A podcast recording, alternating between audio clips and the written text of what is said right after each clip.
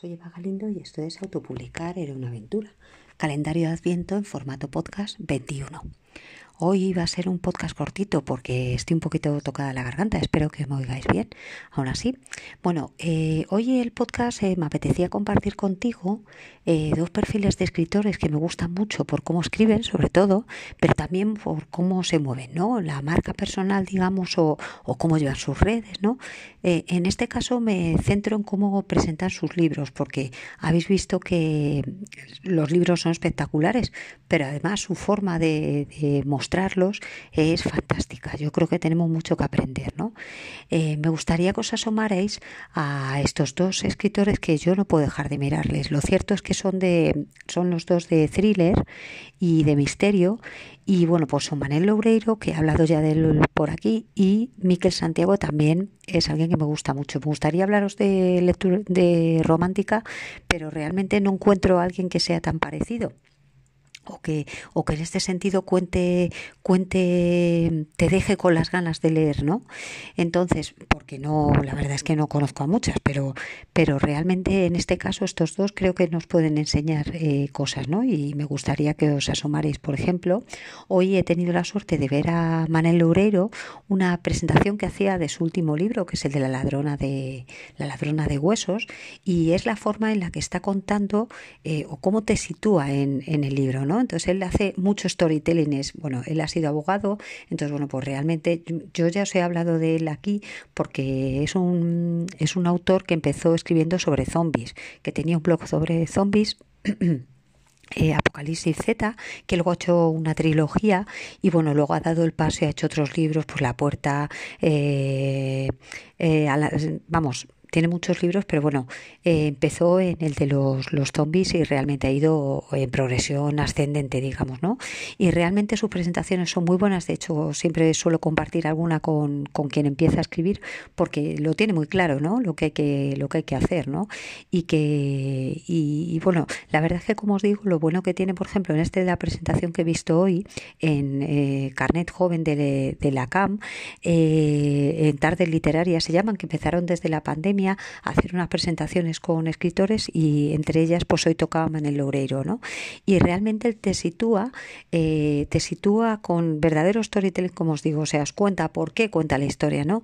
Entonces te, te empieza a contar, bueno, pues que él estaba en, estaba en el camino de Santiago, bueno, él vivía en Santiago, tal, entonces, bueno, lo, tenéis que ver porque eh, realmente te lleva, ¿no? Te lleva de la mano y te cuenta, o sea, aprovecha que te cuenta cómo le surge la idea y después te, te comunica o te, traslada cuáles son las, las digamos, eh, tres características o tres, eh, tres razones por las que tienes que ver su, tienes que leer su libro, ¿no? Entonces, pues te habla del misterio, de bueno, pues que está el camino de Santiago, eh, además de que, de que hay un robo. Entonces, es muy interesante ver cómo lo cuenta, porque como ya hemos hablado por aquí en el podcast, lo de ser un escritor metido en una caverna y dejar que tus libros los quiera la gente sin más, pues no funciona. O hoy por hoy hay que moverse. Y como os decía, el segundo perfil que me gustaría que vieres alguna presentación eh, de cualquiera de sus libros eh, es Miquel Santiago. Los dos, curiosamente, bueno, son del norte. Miquel Santiago es de Portugalete, en este caso. Es escritor español, pues eso, de thriller, de novela negra, de fantasía. Es así como muy campechano, ¿no? Y pero que siempre que le he visto presentar sus libros, digamos que muestra la primera escena y a partir de ahí te empieza a contar un poco, a analizar los personajes, ¿no? Y es muy curioso también porque, bueno, yo tuve la suerte también de verle en una clase de escritura que dio y, él lo contaba, ¿no? Que él siempre juega con el easy. La, eh, para él, eh, para escribir, por ejemplo, en este caso thriller, él dice que hay que estar siempre con el y si pasa esto, y si pasa otro, y creo que sus, sus libros no puedes parar de leerlos porque realmente es eso, es todo el rato, y si pasa esto, y si pasa lo otro, entonces está, está muy bien. Y bueno, y, y viendo o reflexionando cuando estaba eh, cuando estaba organizando el podcast eh, lo que he visto también es que realmente quizá estemos ante casos de pues eso de marca personal no eh, porque creo que tiene mucho que ver. Al final es lo que tú como tú cuentas todo la manera en que te diriges al resto no que reconozco que hay gente que se le da mejor gente que se nos da de otra manera no y pero pero creo que tenemos que conseguir hacer de nuestras presentaciones un pequeño de storytelling un, un pequeño por qué conseguimos hicimos, por qué llegamos a esa, a esa historia, eh, cómo se presentaron los personajes ante nosotros, ¿no? Entonces creo que si estás pensando en, presentar tu libro, eh, tendríamos que conocer muy bien cómo hacen los comerciales, ¿no? Conocer muy bien el producto para poderlo vender. Y bueno, pues en este sentido yo, yo siempre intento, como sabéis, formarme, porque como digo, nunca podemos descansar los autopublicados.